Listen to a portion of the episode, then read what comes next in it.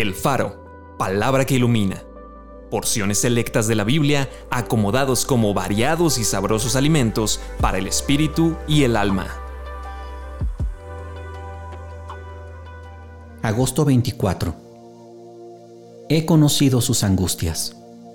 Varón de dolores, experimentado en quebranto, puede compadecerse de nuestras debilidades.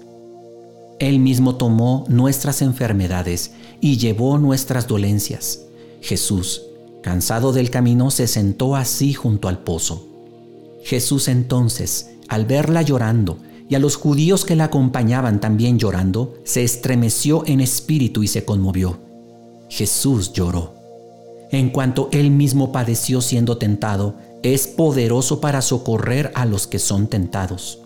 Miró desde lo alto de su santuario el Señor miró desde los cielos a la tierra para oír el gemido de los presos, para soltar a los sentenciados a muerte. Él conoce mi camino, me probará y saldré como oro.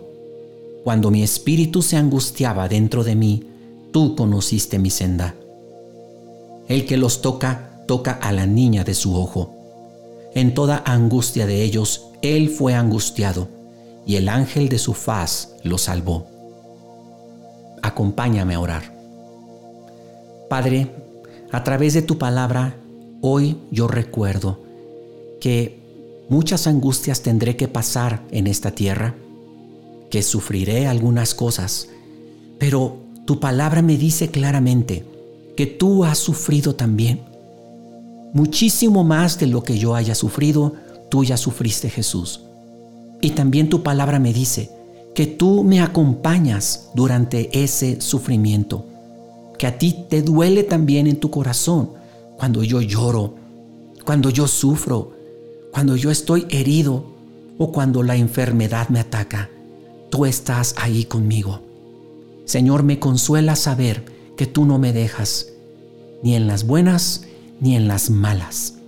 Gracias, Señor.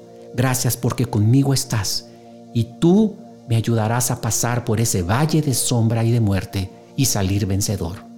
Amén.